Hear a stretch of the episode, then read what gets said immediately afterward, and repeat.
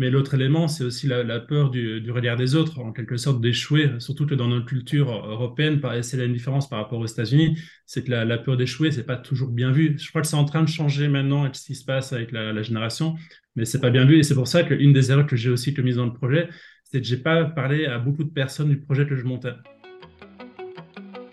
Bienvenue sur Vision, le podcast qui parle business, entrepreneuriat, mindset et développement. Je suis Pauline Sarda, entrepreneur depuis 2018. Mon objectif est de te faire comprendre qu'à partir du moment où tu prends tes responsabilités, tout est possible. Mais c'est seulement si tu te mets en action, et justement, c'est ma spécialité. Alors si tu veux construire et développer ton business tout en restant focus sur l'essentiel, tu es au bon endroit.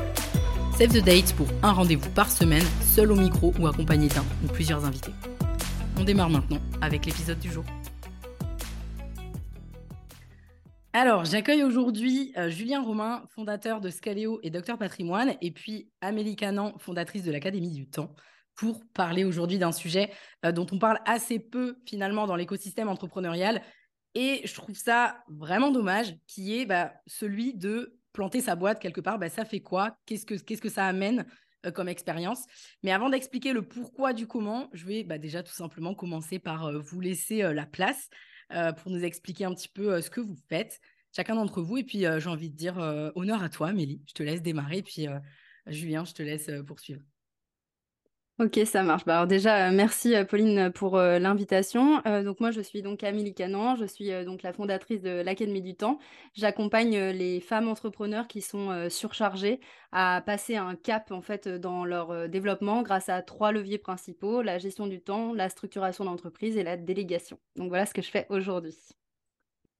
Donc, de mon côté, mais déjà, merci pour euh, l'invitation au podcast. Donc, de mon côté, j'ai créé l'agence Caleo en 2016 et en fait, on, accompagne les entreprises à mettre en place une stratégie de croissance. On identifie quels sont les bons leviers d'acquisition, les bons leviers de conversion et après mettre un peu ce qu'on appelle euh, plus globalement les tunnels de vente euh, pour voir effectivement quels sont les leviers pour faire x2, x10, x5, x plus en, fonction de des objectifs. Et plus récemment, j'ai aussi démarré un Docteur Patrimoine où là, c'est plus autour de la, gestion de l'investissement du patrimoine, notamment euh, pour les entrepreneurs, mais aussi pour les salariés qui veulent diversifier leurs revenus avec des nouveaux produits plus modernes par rapport à ce qu'on peut trouver sur le, marché bancaire et aussi euh, moins lourd de, devoir se former euh, pendant 80 heures autour de l'investissement. Ok, bon, déjà, sachez pour les personnes qui nous écoutent là maintenant que j'ai du lourd aujourd'hui sur le podcast. vous pouvez le constater. Et donc, si aujourd'hui, justement, je nous ai réunis autour de cet échange, c'est parce que j'estime qu'on apprend tellement plus de nos échecs, de nos erreurs ou de celles des autres euh, que je voulais absolument avoir un échange avec des personnes ben, comme vous qui ont connu un échec entrepreneurial ou qui ont planté leur boîte. Ou, enfin, on va rentrer un petit peu dans les détails parce qu'il y a plein de choses à apprendre de ça, selon moi. Et surtout, c'est pas négatif du tout en fait. Donc on va avoir l'occasion euh, d'en parler. Alors évidemment moi je l'ai pas vécu directement donc c'est plus facile à dire mais euh, l'objectif c'est qu'on en discute aujourd'hui. Et puis il y a finalement les entrepreneurs aujourd'hui, ils parlent tellement que de leur succès que qu'on ne voit pas euh, qu'est-ce qui se passe quand on échoue. Alors je pense qu'on reviendra sur le terme échouer, mais on va peut-être commencer par toi, Amélie. Tu es très connue sur la partie voilà, Académie du Temps. Et finalement, tu parles assez peu de ton expérience euh, passée. Donc, est-ce que tu peux nous en dire quelques mots? On va commencer euh, déjà par là. Ouais, ça marche. Euh, oui, effectivement. Alors moi, j'ai démarré l'entrepreneuriat d'une manière peut-être un petit peu atypique pour certaines personnes. J'ai démarré l'entrepreneuriat en 2018 et on était quatre, enfin cinq associés. J'étais avec quatre, quatre autres associés.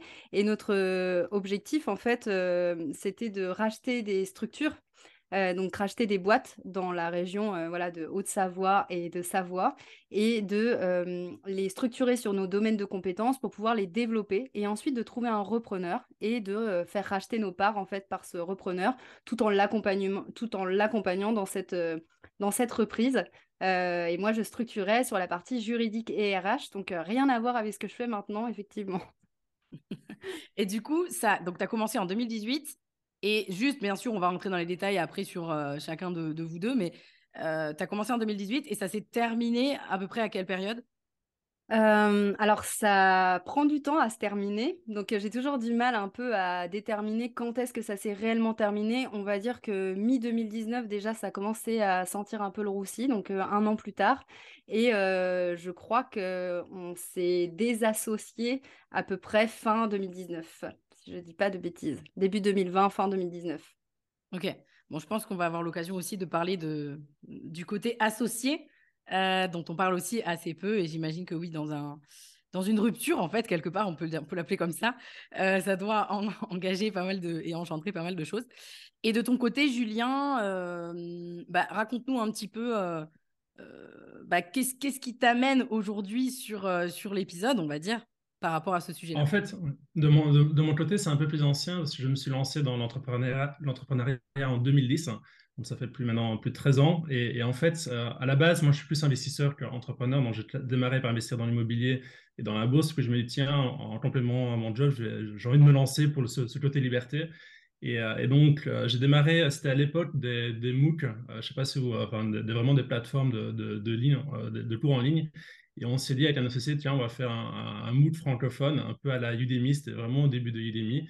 Euh, et, malheureusement, bah, ça ne s'est pas bien passé du tout comme prévu parce qu'on n'a pas, on, pas fait les bonnes actions dans le bon ordre. Donc, on a passé énormément de temps sur à, développer une plateforme, mais en fait, on ne savait pas c'était quel marché, on n'avait pas défini clairement euh, le besoin du marché. Donc, on a, on a échoué après plusieurs mois on a, à essayer de construire quelque chose qui n'a jamais, n'a jamais réussi à vendre. Et derrière, est-ce que tu es tout de suite parti sur Scaleo ou non? Non, non, non, Scaleo, c'est 2016. Donc, euh, en fait, entre, entre cette période-là, donc, Là, là, on parle de vraiment, donc je, me suis lancé sur ce projet-là fin 2010. Euh, j'ai arrêté ce projet-là. Ça a pris plus ou moins un an, donc euh, fin 2011, donc euh, quand même un an à essayer de, monter quelque chose, à travailler en side project là-dessus. Et après ça, bon, j'aurais pu baisser les bras et dire tiens, bah non, en fait, l'entrepreneuriat c'est pas pour moi. Mais j'ai tiens, bah, j'ai pris l'occasion de comprendre un peu qu'est-ce qui a, pourquoi ça a foiré. Et, bah, déjà, j'avais pris le problème à, l'envers. J'ai commencé à construire le produit avant de, de, me concentrer sur le marché. On va en reparler, j'imagine, un peu plus tard. Et, euh, à un moment, quand j'ai compris mes erreurs, mais, ben, en fait, j'ai vraiment identifié une opportunité. Et c'est là où, en fait, j'ai démarré ma première entreprise, qui était une plateforme de test euh, pour la Commission européenne, pour essayer le concours d'entrée. Et en fait, j'ai repris, on va dire, 15% de la plateforme qu'on avait créée pour lancer une offre qui euh, on a généré 2000 euros dès la première semaine de lancement. Alors à cette époque, je ne savais pas c'était quoi une liste email, un site web, on avait simplement une page, mais simplement parce qu'on avait inversé la logique.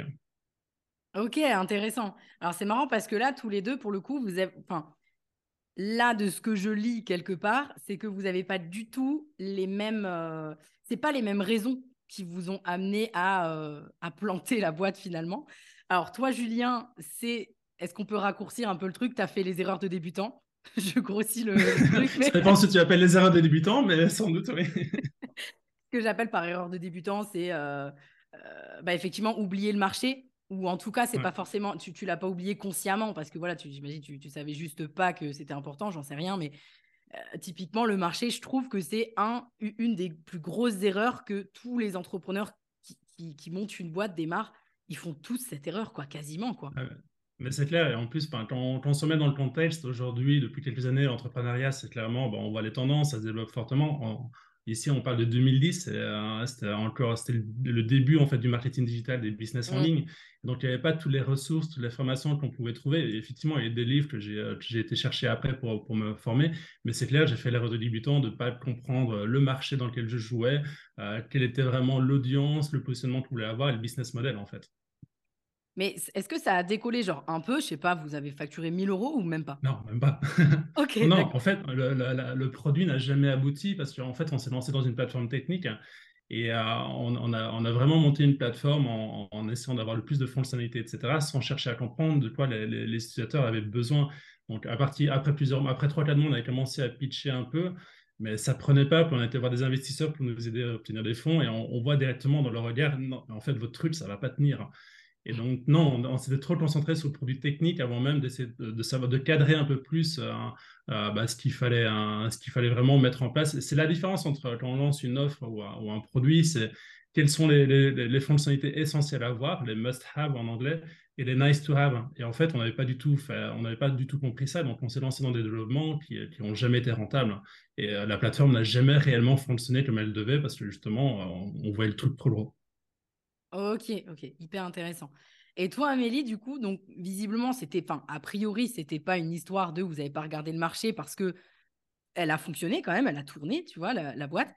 Euh, du coup, à ton avis, genre, si tu devais dire, il y en a plusieurs des erreurs, donc là, on va en parler, mais en fait, c'est quoi le truc qui vous a amené à la, à la fin, quoi? Bon, de toute façon, on verra après euh, comment ça s'est fini, machin, mais je, pense que c'est un mauvais test de collaboration. C'est vrai que quand on s'associe, il y a une part, on va dire, qui va se cadrer de manière juridique et puis il y a une part qui ne se cadre pas de manière juridique. donc nous, on a commencé par la phase un peu juridico-juridique justement et on n'a pas assez parlé de vision justement d'entreprise. On n'a pas assez parlé de la vision pro, mais aussi des visions perso de chacun, parce qu'on était quand même cinq. Et finalement, nous, voilà, sans trop rentrer euh, dans, le, dans le détail, parce qu'on en parlera sûrement un petit peu après, mais c'était ça, c'était une, une différence de vision euh, et d'ingérence des visions perso de chacun dans la vision pro euh, qui était censée être, être commune. Et le deuxième, deuxième élément aussi qui est un petit peu péché dans notre business model, c'est la sous-estimation du temps que prenait la structuration des tailles d'entreprise qu'on rachetait euh, et du, de, la transformation aussi des modes de management. Parce que nous, notre objectif, c'était de transformer justement le mode de management d'un management euh, qui était très vertical à un management libéré. Euh, donc pour ceux que ça parle pas, un petit peu le management plus horizontal avec une répartition plus par rôle et des responsabilités par rôle. Et en fait, notre business model était basé sur le fait de structurer ça pendant trois ans mais en fait, entre euh, l'opérationnel et la structuration d'entreprise derrière, clairement, il nous fallait aussi plus de temps. Donc, euh, notre business model de ne pas se rémunérer pendant trois ans et de se rémunérer aussi au moment du rachat de parts faisait qu'on devait absolument avoir un matelas de sécurité personnelle euh, chacun de notre côté. Et trois ans, c'est extrêmement long. Ah ouais. C'est intéressant, c'est intéressant ce que tu mentionnes par rapport aux associés parce qu'en gros, dans le, le, deuxième projet que j'ai lancé, il a démarré assez vite, comme je l'ai dit. Euh, entre 2012 et 2016, sauf que bah, j'étais aussi un associé et euh, on ne s'est pas du tout aligné. Heureusement, c'est un business qui tournait quasiment tout seul après un certain temps parce qu'on avait vraiment si on a un besoin. Mais en fait, en termes d'associés, euh, on était à 50-50, on n'avait pas du tout travaillé la vision professionnelle, la vision aussi personnelle. Donc à un moment, bah, c'était pour lui aussi un side project. il avait la possibilité d'aller faire une carrière chez, dans, dans, dans l'IT et euh, la boîte a commencé, elle n'a pas coulé parce que heureusement, euh, je l'ai revendu à un moment à un concurrent, mais simplement, elle, était plus pilotée parce qu'en fait, on ne savait pas où on voulait amener le bateau euh, quelque part. Donc, c'est vrai, c'est intéressant ce côté associé. Et aujourd'hui, la façon dont je gère, parce qu'en gros, l'agence, j'ai mon frère qui est associé et Docteur Patrimoine, j'ai Guillaume Brissot qui est aussi associé. La façon dont on a créé ça, c'est totalement différent sur la vision en fait personnelle et ce qu'on a envie d'atteindre avec l'entreprise pour que ce soit clairement aligné. Et c'est un point qui est souvent sous-estimé, qui est aussi responsable de beaucoup d'échecs, je pense.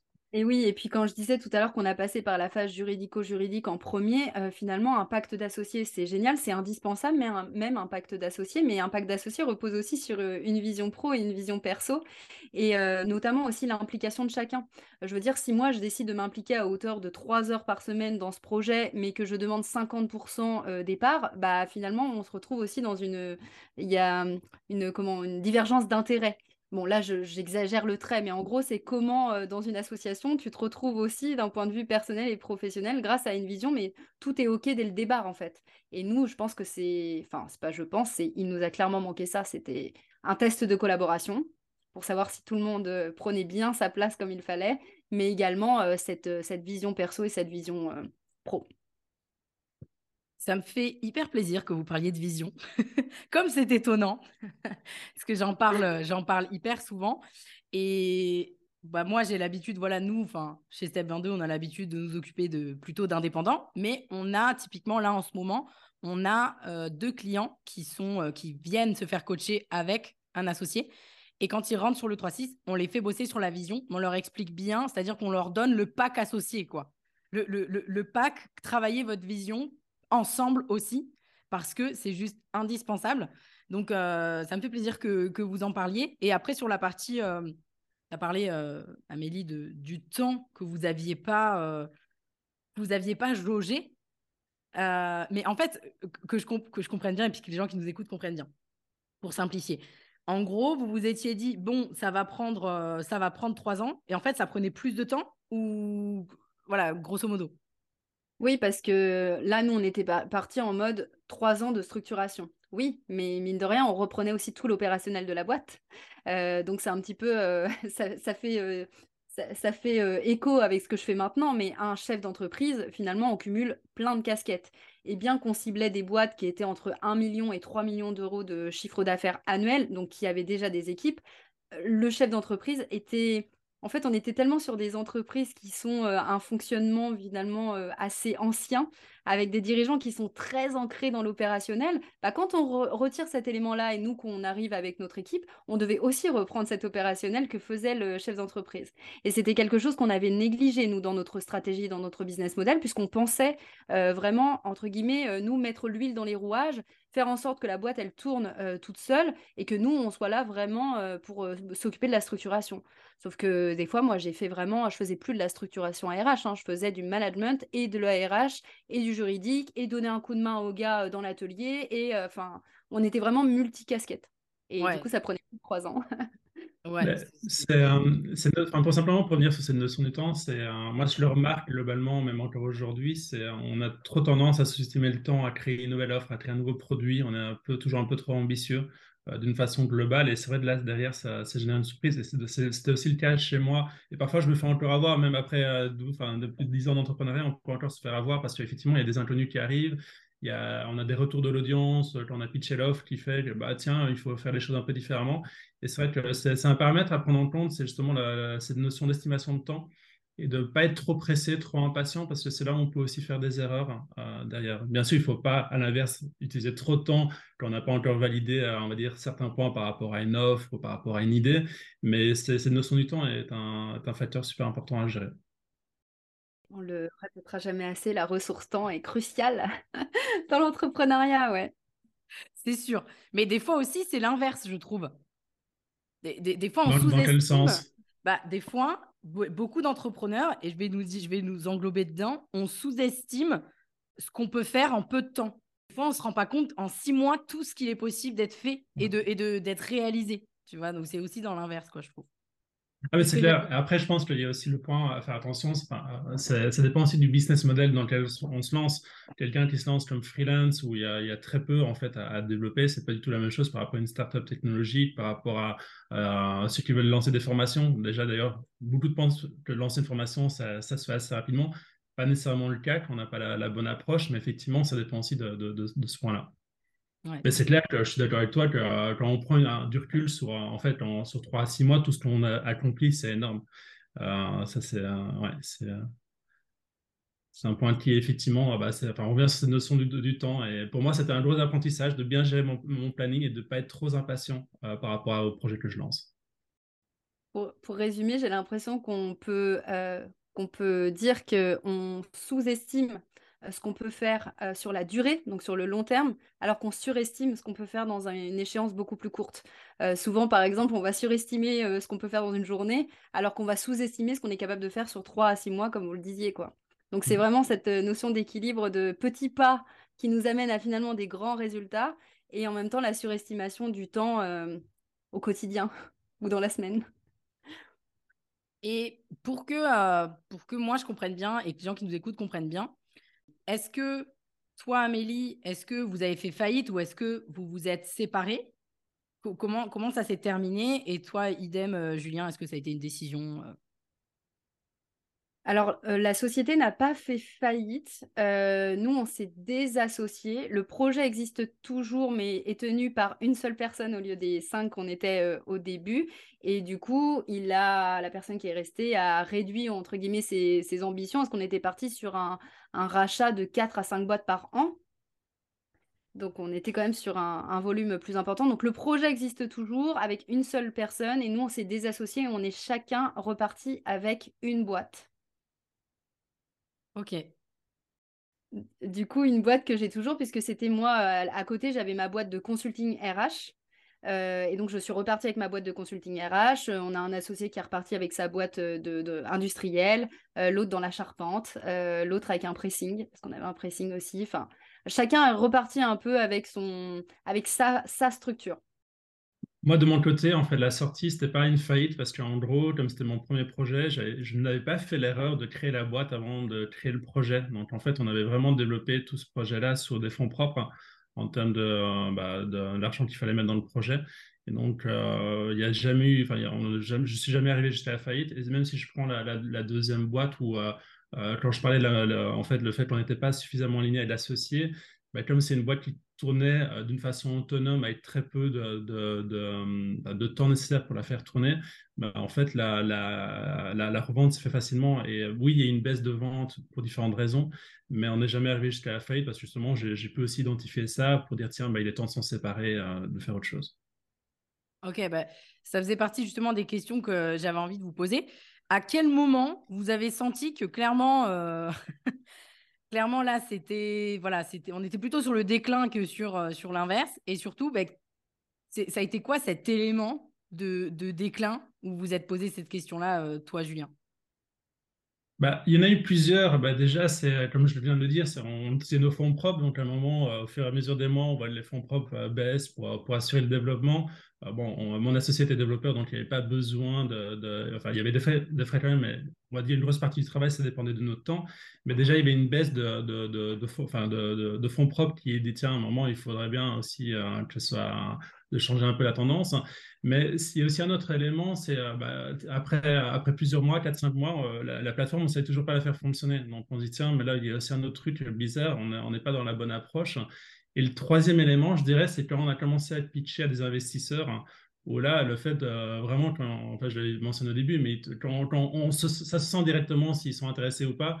Et là, vu leur tête et vu leur question, je dis, bon, on était mal parti en fait. Et donc, c'est là où euh, le, doute est, arrivé et euh, un peu de questionnement. Est-ce qu'à un moment, euh, voilà, c'est aussi, j'ai oublié le nom du biais, mais est-ce qu'il faut continuer à mettre de l'argent du tournant ou est-ce qu'à un moment, il faut arrêter et passer à autre chose? Et heureusement, ben, avec le, le, mentor qui est, enfin, la, personne, le mentor que j'avais, il m'a dit à un moment, il faut arrêter, il faut passer à autre chose, en fait. Hein. Plutôt que tout le monde continue à mettre du temps et de, l'argent parce que ça peut être un, puits sans, fond, en fait, en quelque sorte. Ben, c'est une question hyper intéressante parce que euh, je pense qu'il y a beaucoup d'entrepreneurs aussi qui ne savent pas faire la différence entre persévérer et s'obstiner. Et mmh du coup, la limite est tellement fine que cette question de à quel moment tu te dis que ça craint et que tu dois prendre des décisions, je pense qu'elle dépend quand même vachement du projet. Euh, mais à mon sens, il, faut se, se, poser une deadline, quoi. Moi, je sais par exemple que quand j'ai monté ma boîte au départ en full indé, je me suis posé une deadline. Je me suis dit, bon, je me laisse un an à telle date. Si vraiment j'ai rien généré, si ça n'a pas bougé d'un centimètre, j'arrête, quoi, en fait. Et mmh, vous, est-ce que vous vous étiez posé une deadline de ce style-là? Alors évidemment, on est d'accord qu'on part pas du principe qu'on réussit pas quand on, quand on, engage un projet, hein, c'est pas ça que je dis. Mais c'est là la nuance entre voilà, persévérer, s'obstiner. Et je sais que beaucoup, euh, même nous sur euh, nos accompagnements, les entrepreneurs nous posent souvent la question, et du coup, c'est pas le projet de l'entreprise, mais c'est un projet qu'ils ont lancé dans l'entreprise. Et ils nous disent, bah, ok, d'accord, mais à quel moment je sais que ça a marché et que je peux continuer et à quel moment je m'obstine et je dois m'arrêter. Et ça, je trouve que c'est une question qui n'est pas forcément euh, facile à répondre, là, comme ça, sans éléments. Quoi. Bah, tu as, tu as l'approche de la deadline, comme tu l'as mentionné. Moi, personnellement, j'utilise une autre approche. C'est plus une approche en fonction des, signaux verts à, différentes étapes. Donc, c'est déjà de savoir un peu, de comprendre le marché, est-ce qu'il y a réellement un marché, de définir l'offre, de, commencer à la pitcher. Et donc, si déjà à un moment, quand on parle de, son idée euh, à des clients potentiels, ben, on voit que ça ne prend pas, bah, ça veut dire qu'à un moment, il ne faut, faut, pas aller plus loin. Donc, c'est plus des, étapes à passer en fait, dans le processus pour dire, tiens, bah, OK, bah, là, je peux passer à l'étape suivante parce que j'ai le signal qui est vert pour dire, tiens, bah, il y a quelque chose à partir du moment où, euh, bah, après, il faut se poser aussi la question, si maintenant il y a une offre quand on la pitch qui ne fonctionne pas, c'est pas spécialement que euh, il y a pas, enfin, c'est pas un bon business, c'est simplement peut-être l'angle, les clients ne sont pas bons, donc il faut parfois pivoter. Mais en, fonctionnant plutôt par étape par étape, bah, ça évite effectivement de passer un an sur un projet et dire en fait, ouais, mais après un an, bah, voilà, je viens de perdre un an. Non, bah, ça c'est plus mon approche que j'ai choisi, c'est vraiment d'aller par palier et que différentes étapes. Ouais, mais complètement. Mais après, je pense que Là, c'est beaucoup là l'exemple que tu as donné finalement sur aller se frotter au marché pour voir mmh comment ça réagit, particulièrement quand on ouvre une entreprise. Et moi, je sais par exemple que j'ai eu beaucoup d'informations comme ça quand je me suis lancée en Indé, où les trois premiers mois, littéralement, euh, je suis allée faire du networking en physique, etc. Et il se passait rien. Et en fait, il y a un moment donné où justement, première étape à me dire, en fait, euh, ça ne réagit pas, Pauline. Donc, a un moment donné, il va falloir que tu changes quelque chose. Et donc, effectivement, se frotter au marché. Mais en fait, c'est le premier truc dont on a parlé. Donc, c'est marrant parce que forcément, bah, sans marché, pas, d'entrepreneur, en fait, hein, euh, dans tous les cas. Donc, euh, évidemment. Et, et toi, de ton côté, Amélie, du coup? Bah, Moi, ça a été plutôt la, la, fatigue. mais la fatigue, la fatigue, j'ai envie de dire, c'est-à-dire pas la physique, pas celle où la bonne nuit de sommeil va te requinquer. Moi, j'avais une espèce de fatigue mentale où je me disais, mais c'est pas possible, je dors euh, à peu près bien, on va dire, euh, bien qu'en tant qu'entrepreneur, on a toujours euh, parfois des idées qui peuvent nous réveiller la nuit ou des choses comme ça. Mais globalement, j'étais vraiment dans une fatigue profonde et ancrée et qui était dû à un désalignement, en fait, à une frustration de pas faire les choses comme j'avais envie, de me retrouver toujours en conflit avec mes associés, en conflit, pas en conflit dans la communication, mais plutôt en conflit d'intérêt, toujours. vraiment, quand on discutait, en fait, on ne se, comprenait plus. C'est-à-dire qu'on n'avait tellement pas travaillé cette vision que tous les jours, de se reconfronter ensemble au projet sur lequel on était en train de travailler était vraiment fatigant. Donc euh, moi, c'était ça. Vraiment, clairement, c'était la fatigue. Bon, projet en plus qui était finalement quelque part un petit peu différent dans la tête de chacun, quoi, dans ton cas, tu vois, finalement. Exactement. il y avait et pourtant, un projet, mais plusieurs, quoi. Ouais, et pourtant le projet fonctionnait très bien. Euh, et, et, je pense que c'était ça aussi qui m'entraînait cette fatigue mentale, c'est de me dire, mais là, si je ne stoppe pas le truc, je suis partie pour les 20 prochaines années parce que le business model était tel que euh, là, on avait quatre structures 4 ou 5, je sais plus, 4 ou 5. se désassocier maintenant, déjà, ça, a été un bordel monstre. Mais alors, se désassocier quand on a 25 boîtes à son actif, avec des, boîtes, on est en transition avec des futurs repreneurs, etc., ça m'engendrait vraiment de. Il y avait vraiment beaucoup de responsabilités et beaucoup de charge mentale et beaucoup de, ouais, de frustration et de, et de colère aussi qui, qui apparaissait. Donc, moi, ça a clairement été mon indicateur. Ok, donc en gros, tu t'es, tu t'es posé cette question-là, quelque part, ça a accéléré, pardon, peut-être ta décision, ou en tout cas de partir sur la décision potentiellement de s'arrêter, parce que tu t'es dit, en fait, là, effectivement, si je continue, là, par contre, pour faire un pas en arrière, ça va être beaucoup plus compliqué. Ça a pesé bah dans la balance, quoi, du coup. Exactement. Et puis il y a ça, et je viens de penser à autre chose aussi, il y a été mon environnement externe aussi. Parce que des fois, on se ment un peu à soi-même. Oui, mais non, mais c'est là, c'est normal, je suis en surcharge pour ça, ou je suis dans ce projet pour ça, reconnecte-toi à tout. Donc, on se ment un peu à soi-même. Et puis, il y a l'environnement extérieur qui vient nous dire, oh, t'as pas l'impression que c'était pas ça que tu voulais au début, mais c'était ça que tu voulais dans l'entrepreneuriat? Mais est-ce que, mais on ne voit plus. En fait, tu refuses toutes les soirées, tu refuses tous les week-ends, tu prends pas de vacances, etc. Et en fait, tout mon environnement extérieur venait me toquer un peu sur l'épaule en disant Oh, t'es sûr que t'es dans la bonne direction là? Et je pense que ça, plus la fatigue accumulée, a fait que j'ai décidé de provoquer cette discussion. Parce que pour le coup, j'ai provoqué la réunion entre les associés et que finalement, on s'est rendu compte que, euh, donc on était cinq, que 4 sur 5 étaient désalignés par rapport à la pseudo-vision qu'on n'avait pas du tout posée. Euh, et donc, on s'est, les quatre ont décidé de se retirer en même temps. Ok, hyper intéressant. Et hum, comment vous l'avez vécu moralement?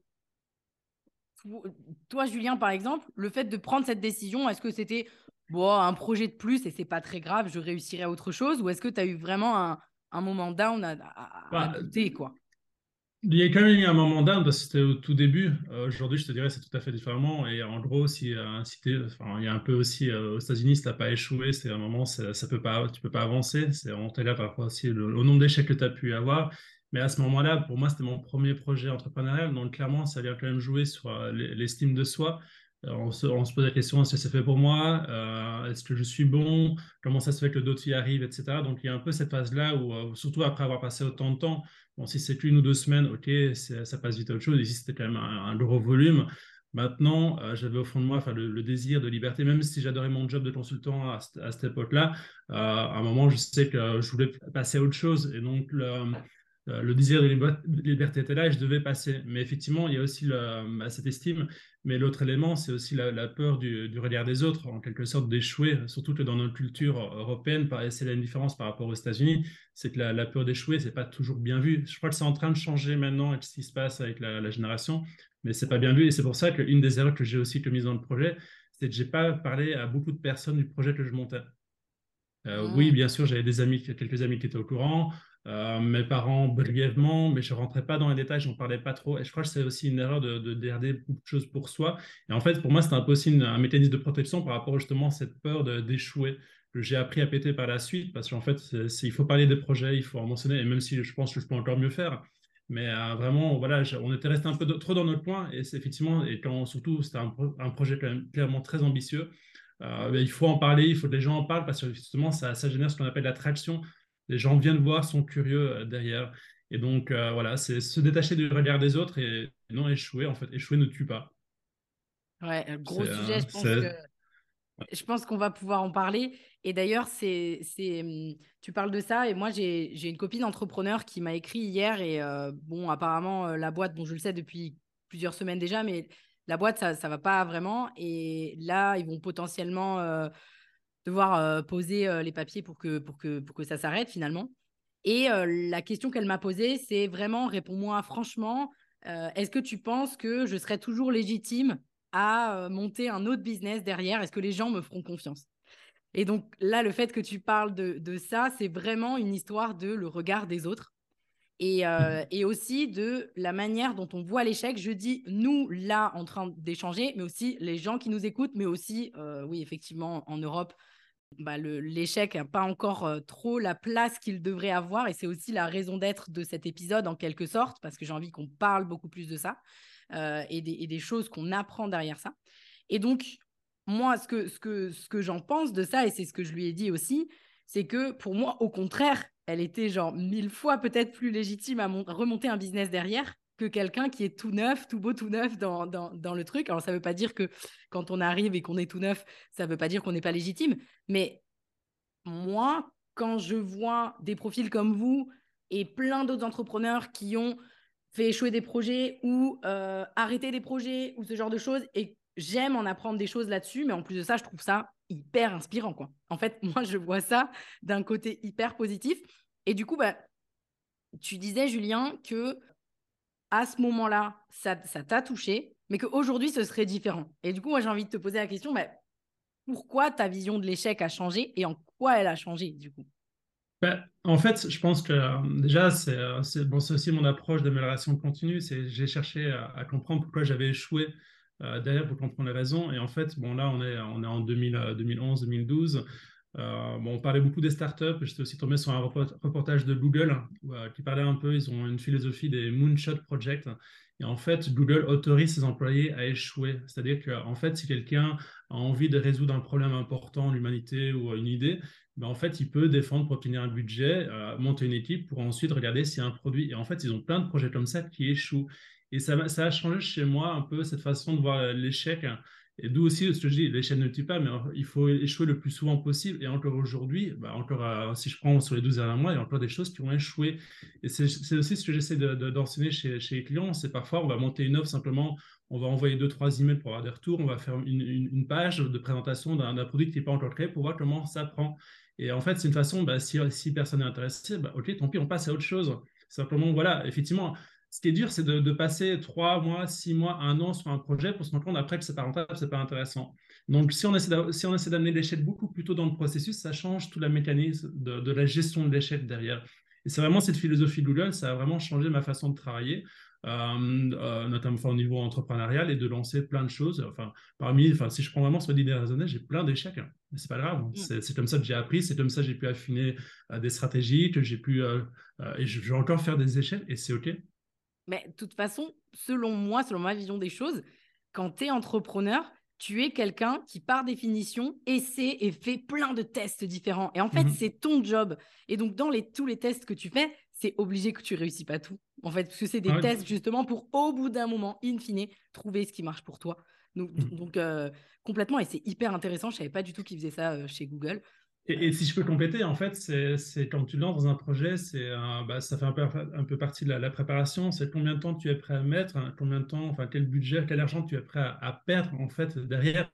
C'est un peu la même chose euh, avec des clients que j'accompagne au niveau, tiens, bah, j'ai envie d'accélérer la croissance avec de la publicité Facebook. Moi, je leur dis clairement, euh, vos 10 000 premiers euros sur Facebook, ce sera potentiellement une perte d'argent il faut accepter qu'en fait, si tu veux réussir sur Facebook, il y a l'échec qui est possible parce que simplement, ton marché n'est pas sur Facebook, hein, la façon de pousser, ça va être compliqué. Et c'est comme ça, c'est de savoir un peu quel est le capital temps, capital argent que je suis prêt à perdre dans le projet. Et ça va aussi cadrer un peu le, fait d'avancer derrière. Comment, euh, toi, tu l'as vécu, Amélie, euh, moralement? Hum, J'ai eu peur aussi. Clairement, j'avais peur, euh, j'avais peur de pas savoir comment rebondir. Euh, on arrête un projet entrepreneurial, mais qu'est-ce qui se passe derrière? Donc, c'est quoi le next step? Euh, j'avais l'impression que je pouvais pas prendre la décision de d'arrêter le projet tant que j'avais pas construit l'autre truc derrière. Comme si, alors moi, j'ai une peur du vide. Quand je dis peur du vide, c'est pas le vertige, c'est la peur du vide dans le projet, dans l'agenda. Et donc, le fait d'arrêter un projet, bah, même si je savais que ça allait pas s'arrêter du jour au lendemain, il fallait déjà que je sois sur le truc d'après. Donc j'avais clairement peur de ça.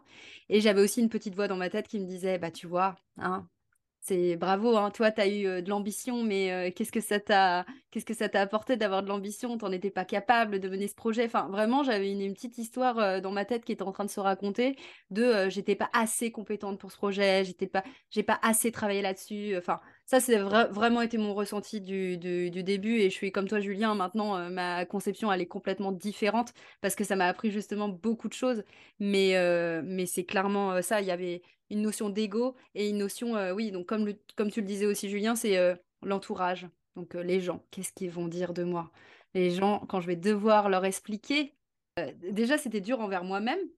Et en plus de devoir l'exprimer aux autres, de dire bah voilà là on va arrêter et de que les, les autres projettent leur peur sur toi.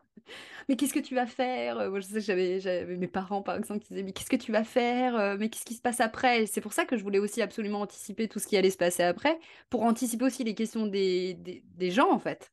De pouvoir répondre à leurs, à leurs interrogations de pouvoir rassurer leurs propres peurs. Euh, et voilà. Donc ça c'est clairement ce qui s'est passé quand comment je me suis sentie. C'était vraiment beaucoup, beaucoup de peur. Bah, c'est intéressant ce que tu mentionnes parce que clairement, euh, c'est bon, aussi un peu un chemin de développement personnel. C'est derrière l'échec, quelles sont les peurs qui s'activent?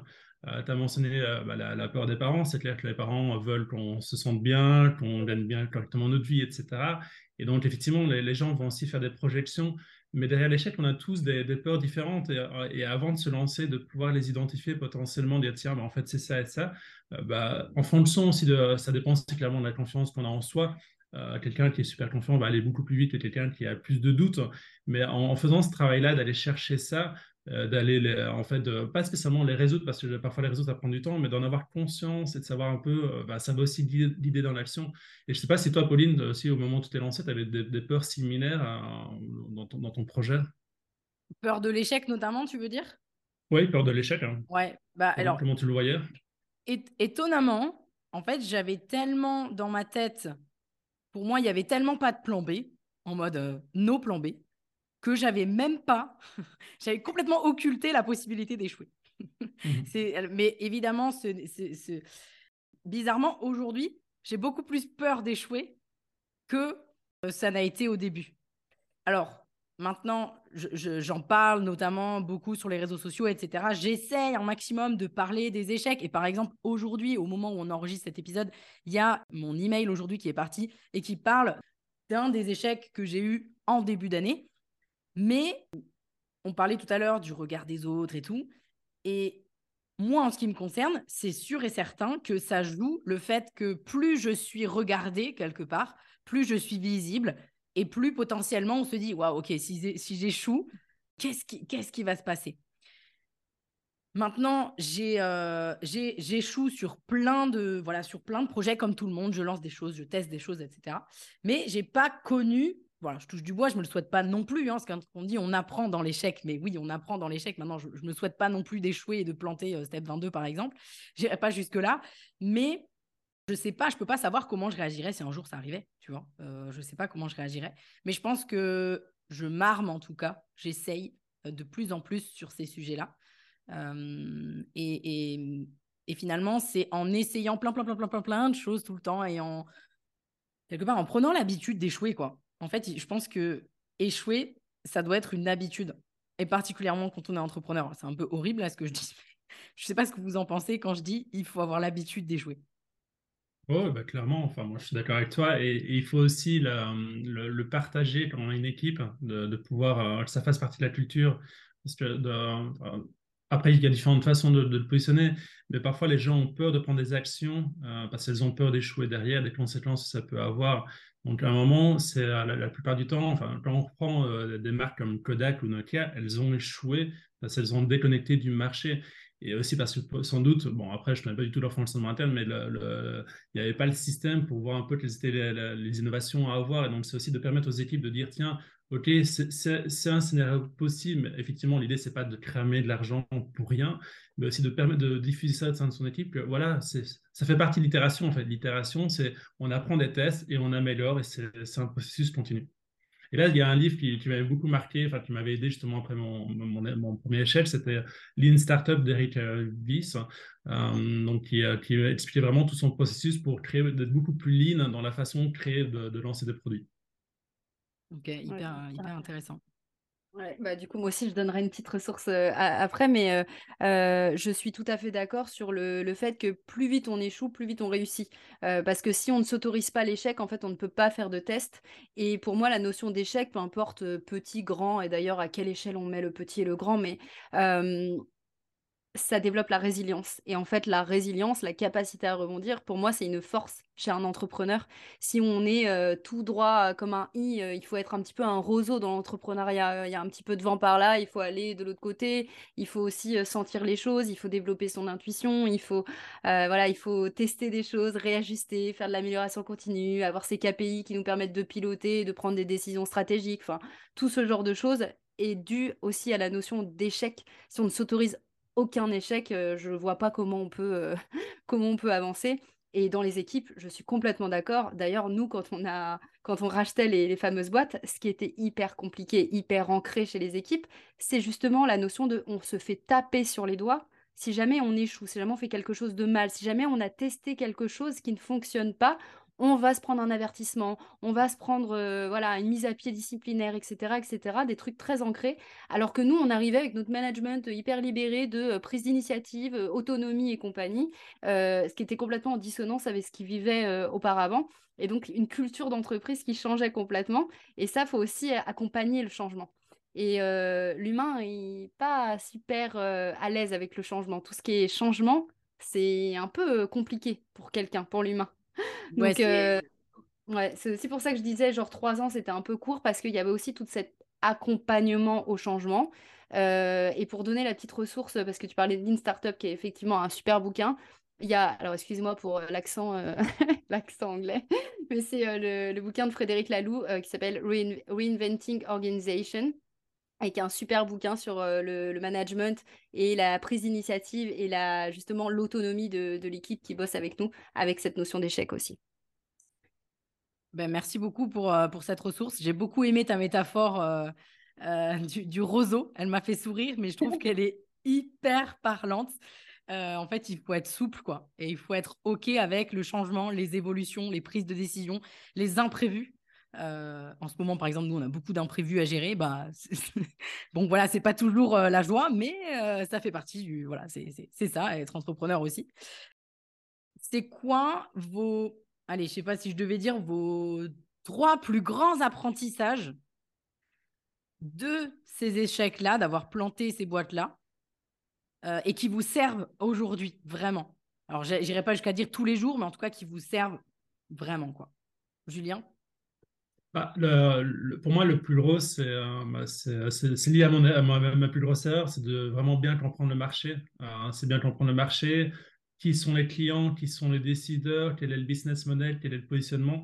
Vraiment, en fait, au plus, on, enfin, on prend du temps de vraiment cadrer ça, cadrer le, produit et l'offre, de savoir un peu qu'est-ce qui est réellement demandé de pitcher. Pour moi, c'est euh, voilà, la personne qui se lance là-dessus, bah, va, plus de chances de son côté pour réussir. Après, l'échec, c'est pas spécialement au niveau de, du produit. Euh, on n'a pas beaucoup parlé ici aussi, mais ça peut être aussi au niveau de l'organisation. Euh, moi, j'ai eu un échec aussi avec mon premier recrutement, ça s'est mal passé. C'est un échec effectivement parce que je ne voyais pas terminer la relation comme ça.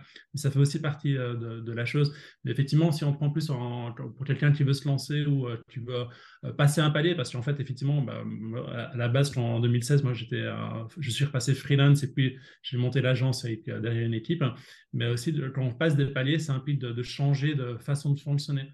Donc, effectivement, d'avoir cette flexibilité, de savoir, tiens, bah, tout va pas se passer comme prévu et c'est OK. Et je vais apprendre comme ça, je vais ajuster.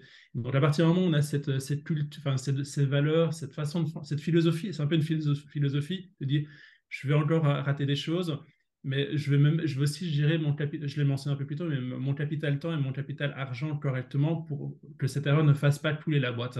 Et ça, c'est le deuxième point qui est important, c'est de vraiment bien connaître ses ressources, où est-ce qu'on en est, est-ce que je peux me permettre de, perdre euh, pour ce projet-là, ou que ce soit un recrutement, que ce soit un nouveau produit, ou une, diversification Ouais, c'est vrai qu'on a parlé beaucoup d'échecs, euh, enfin échecs financiers ou peu importe, mais les échecs, ils sont, ils sont partout. Ils sont, Alors je sais...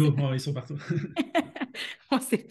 ça, ça paraît pas cool dit comme ça, mais oui, c'est clair, euh, les échecs sont partout entre guillemets, et c'est pas que dans une boîte, on, peut échouer à plein de, plein de niveaux et, et c'est ok.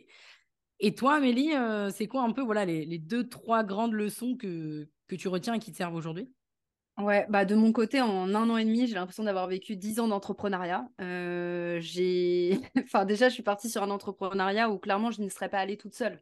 Donc, je ne regrette absolument rien de ce projet, même s'il a échoué, même si on n'est pas allé au bout, même si on l'a arrêté et qu'on l'a stoppé. Euh, je ne regrette déjà absolument pas cette, cette, cette expérience qui m'a donc appris d'un point de vue association, parce que clairement, euh, entre les étapes euh, de comment j'ai fait ça et comment je peux conseiller mes clientes ou comment je peux moi moi-même envisager une future association, clairement ça a changé du tout au tout. Ensuite au niveau des compétences que j'ai pu acquérir parce que un chef d'entreprise, des fois quand on démarre, on est un peu trop centré sur son expertise métier et on oublie qu'on doit avoir aussi des compétences générales sur euh, du pilotage euh, d'entreprise, etc. Moi, le fait d'être accompagné aussi d'une équipe et d'aller dans des boîtes qui étaient euh, bah, voilà, avec voilà, un certain chiffre d'affaires m'a permis vraiment de mettre le nez dans des choses comme l'assurance, les finances. Bref, des compétences que j'avais pas du tout à la base et que j'ai appris grâce à ce projet. Et enfin, d'un point de vue mindset, clairement, j'ai fait des bons en avant. Euh, concernant la posture, concernant la confiance en soi, concernant la résilience, enfin toutes ces compétences-là un peu de, ouais, de savoir-être, de développement perso, de mindset, peu importe comment on, l'appelle, bah, c'est grâce à cet euh, arrêt de projet. Si je peux compléter simplement sur ce que tu viens de dire, c'est que euh, aussi trop souvent, on est dans son coin en mode solo et en fait, on a, enfin, de moi, dans, mon entourage, j'ai pas spécialement des entrepreneurs, donc effectivement, à ce moment-là, j'avais peu de personnes qui savaient ce que je vivais. Et, depuis maintenant 2015, 2016, moi je suis toujours dans des masterminds, euh, je vais à des rencontres, et en fait d'être entouré d'autres personnes, entrepreneurs ou de, enfin, des conseillers, ou avoir un, mentor ou des conseillers qui peuvent dire tiens, en fait tu es sur le bon chemin, ça aide vraiment à prendre la licence, mais aussi à travailler ces différents aspects, dire attention, là, là, là, tu, vas dans la mauvaise direction, attention à ça. Et ça permet aussi d'avoir une sorte de sérénité parce qu'en fait, en gros, bah, plusieurs fois, j'ai été en quelque sorte sauvé parce que quelqu'un m'a dit fais attention, là, tu vas dans le mur. De, de, vraiment pas sous-estimer l'entourage, euh, qui comprennent un peu ce qu'un entrepreneur est en train de vivre et de pouvoir aussi parler, tiens, bah, voici mon défi que j'ai actuellement, est-ce que, euh, comment est-ce que vous pouvez m'aider à, le résoudre? Alors, c'est clair qu'être entouré d'autres entrepreneurs qui, euh, bah, qui nous comprennent, c'est juste hyper important. Après, on parle d'entrepreneurs, mais tu as parlé aussi de mentors, peut-être de coach, etc. Mais être entouré, effectivement, ça, change complètement tout. Et Amélie, je voulais juste faire un dernier crochet sur, tu as dit, ça m'a beaucoup, ça m'a beaucoup appris sur le, la partie s'associer. Est-ce que, par curiosité, j'ai envie de savoir, est-ce que te, éventuellement te réassocier, peut-être soit sur ce que tu fais aujourd'hui, soit sur une autre boîte, est-ce que c'est quelque chose où vraiment tu te dis, ah ouais, en fait, ça m'a complètement refroidi? Ou c'est un truc, tu te dis, bah, why not? Mais par contre, ce sera fait euh, sans les erreurs justement que j'ai commises euh, alors pour être tout à fait honnête, euh, au début, ne fallait pas me reparler d'association. Hein, quand on, j'aurais pas pu me réassocier un an derrière. Ça a été tellement laborieux de, me désassocier, laborieux juridiquement, psychologiquement, tout ça. c'est l'association, je ne voulais plus en entendre parler. Aujourd'hui, je serais plus ouverte à être enfin, à être ouverte aux opportunités qui pourraient se présenter à moi pour me développer. Mais je sais que je le ferai complètement différemment parce que je sais que j'ai besoin de trouver quelqu'un voilà, qui va avoir la même vision justement, qui va avoir sa vision perso, la mienne, où on va pas être non plus avoir tous les œufs dans le même panier. En tout cas, c'est ma manière maintenant de, voir l'association. C'est-à-dire que je me vois plus dans un projet qui soit 100% commun, mais plutôt, ok, on a peut-être un projet commun, mais on a aussi ces projets à côté qui fait que si on a envie de bah ah tiens se retirer et de repartir dans son projet ou que ce soit suffisamment souple, euh, et bah oui, dans ces conditions-là, je serais totalement apte à repartir sur une association, mais ça date d'il y a peu quand même. Hein. Mmh, ouais, et ben c'est normal, il faut. Euh, on dit on apprend toujours des échecs, mais des fois il faut quand même le temps de l'encaisser, hein et, c'est normal. Ouais, des fois ils sont un peu lourds. Ouais, c'est ça. C'est un peu comme les ruptures amoureuses, hein, désolé euh, pour le, parallèle, mais là, on, du coup, vu que moi je suis sur une association, euh, bon, bah, on n'a peut-être pas forcément envie, après une rupture amoureuse qui a duré un peu longtemps et qui a été un peu intense, euh, de se remettre trois semaines plus tard avec quelqu'un. Donc, on a besoin de digérer, de repartir, de repartir sur un dev perso, et puis ensuite, on est peut-être un peu plus ouvert aux opportunités. Ouais, donc il faut, il faut être OK avec. il faut se laisser le temps juste d'accepter aussi, le, le, le, voilà, le temps aux choses. Oui, ouais, effectivement, je crois que ça dépend aussi un peu de la lourdeur de l'échelle. C'est clair que euh, bah, quand tu passes, euh, quand je reprends mon cas, c'est quasiment un an. Euh, je ne me suis pas relancé directement, il m'a fallu 3-4 mois minimum, enfin, ça remonte à quelques années, donc c'était plus, ou moins ça, pour déjà arrêter, me ressourcer, d'essayer de, de, de, comprendre, de, me documenter pour, pour analyser ça, mais de le faire tranquillement en fait, avant de repartir. Mais, mais, effectivement, d'où l'importance d'éviter de, de, se lancer dans des trucs où, euh, en fait, sans, sans, validation intermédiaire pour éviter euh, justement ce deuil trop long, en quelque sorte. Mmh, complètement. On arrive à la fin de, de cet échange. On pourrait euh, partir sur l'association, partir sur plein d'autres sujets, mais voilà, il faut, il faut qu'on s'arrête à un moment donné. J'avais bien envie, moi, de vous, poser une question à chacun, enfin la même. Et si vous deviez donner peut-être un conseil pour que l'une des personnes qui nous écoutent, les personnes qui nous écoutent, puissent passer à l'action et passer au-dessus de la peur de l'échec, ce serait quoi? Moi, ce que j'ai envie de dire, c'est que pour moi, le passage à l'action, il ne nécessite pas de ne pas avoir peur.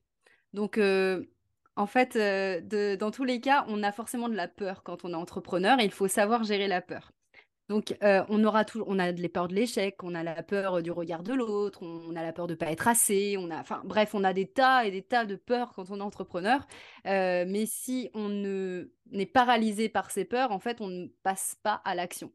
Donc, je dirais plutôt si jamais, en tout cas, si j'avais un conseil à donner, si jamais vous vous sentez un peu trop bloqué par vos peurs, c'est d'abord d'aller grave travailler son mindset euh, parce que un entrepreneur, il a peur en fait un, un, entrepreneur, il a forcément peur. Ce n'est pas ne pas avoir peur euh, d'être un entrepreneur qui réussit. Un entrepreneur qui réussit, c'est un entrepreneur qui n'a pas peur d'avoir peur, qui n'a pas peur de sortir de sa zone de confort, qui va faire des petits pas, qui va tester et qui va être dans le passage à l'action. Et je dirais que c'est la multiplication des actions qui fait qu'il y a du résultat.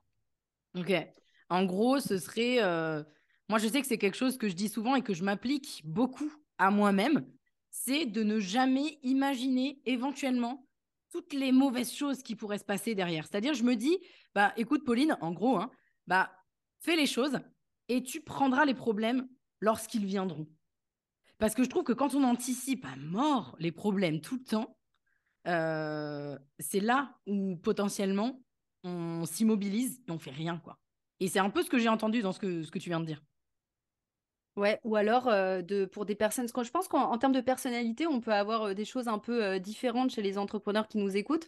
il y a des personnes qui vont justement avoir besoin d'anticiper un tout petit peu le scénario, peut-être pas le scénario catastrophe non plus, mais le scénario un peu, mmh, un peu ok, un peu nébuleux, on va dire, et de se dire bah, comment je résoudrais la, chose. Le fait d'avoir, il y en a qui vont être très plan A, pas de plan B, et il y en a qui vont être paralysés par genre juste un plan A, mais qui vont dire ok, au pire du pire, j'ai ce plan B là. Donc de respecter aussi un petit peu sa personnalité et ce dont on a besoin pour passer à l'action. Euh, il y en a qui aiment bien aussi peser les pour et les contre. Euh, donc il y a, aussi, aussi beaucoup d'écoute, mais le conseil, si je pouvais le résumer, c'est vraiment un entrepreneur qui réussit, il, euh, gère sa peur parce qu'il y a forcément de la peur. Donc c'est passage à l'action, passage à l'action, passage à l'action. Après, comment vous allez passer à l'action, ça, ça vient de la personnalité et c'est un peu compliqué de, donner un modèle général dans lequel s'inscrire. Mmh, complètement moi, de, de, mon côté, pour le passage à l'action, je dirais que déjà, c'est euh, très rapidement, c'est de, de, partager son idée, de, pitcher, de s'entourer d'autres entrepreneurs pour voir un peu justement. Et en fait, parce qu'à partir du moment aujourd'hui, il y a plein de groupes Facebook où on peut partager, tiens, j'ai envie de me lancer comme freelance là-dedans, avoir des retours. En fait, ça peut même générer des conversations et potentiellement des premiers clients. Donc déjà, c'est vraiment c'est de, parler le plus rapidement possible à des personnes, soit des clients potentiels ou l'entourage. Maintenant, si je reprends un, recul. Ce qui est important aussi par rapport à un projet entrepreneurial, surtout pour ceux qui se lancent, c'est euh, la vision et pourquoi on se lance là-dedans. Euh, comme je l'ai dit à un moment, ma vision sur pourquoi l'entrepreneuriat était, était, une direction pour moi, c'est qu'il y avait un désir d'indépendance, de liberté qui était important à atteindre. Et donc, à partir du moment où on a vraiment ce pourquoi qui est fort, bah, vraiment, il faut y aller, sinon on passe à côté de, son potentiel et on reste dans une zone de, souffrance tolérable. Où, ouais, bah, j'ai mon job, mais j'aime pas mon job. Euh, bah, ok, maintenant, à un moment, si on veut vraiment obtenir, obtenir vivre la vie qu'on a envie, bah, il faut y aller en fait. Et donc, au plus cette vision est claire, elle est puissante et pourquoi on a envie de au plus ça va aider à passer à l'action et effectivement, au début, la première leçon, la première fois qu'on va parler, l'offre ne sera pas claire, la façon de vendre ne sera pas claire, il y aura plein de trucs qui vont pas se passer, mais c'est OK en fait. Et c'est justement cet apprentissage-là, les questions que les gens vont poser, on va pouvoir un peu, en fait, ça, va, ça va cheminer. la pire chose à faire, c'est de rester dans son coin et faire des projections. Je pense que le marché veut ça, je pense que ça. Non, c'est parler, parler. Et en fait, au, fur et à mesure, bah, on va affiner un peu le. On va affiner, c'est un peu comme un, un, entonnoir pour dire tiens, bah, ok, je vais me lancer là-dedans et je vais trouver mon premier client euh, qui sera d'accord et qui sera ravi d'acheter euh, pour ce produit, d'acheter ce produit. Je ne peux que valider. Bah, écoutez, merci beaucoup à tous les deux. On va mettre euh, dans tous les cas vos bah, partout où vous retrouvez dans le, la description de l'épisode. Je vous remercie infiniment pour cet échange. J'espère qu'il apportera beaucoup aux personnes qui vont nous écouter. Et puis, je vous dis à très vite. Bye bye. À très vite. Merci à toi. Merci à toi d'avoir suivi cet épisode. Si tu l'as apprécié, je t'invite à me laisser un avis 5 étoiles sur la plateforme d'écoute sur laquelle tu te trouves, ou mieux encore, à le partager à quelqu'un de ton entourage qui aurait selon toi besoin de l'écouter.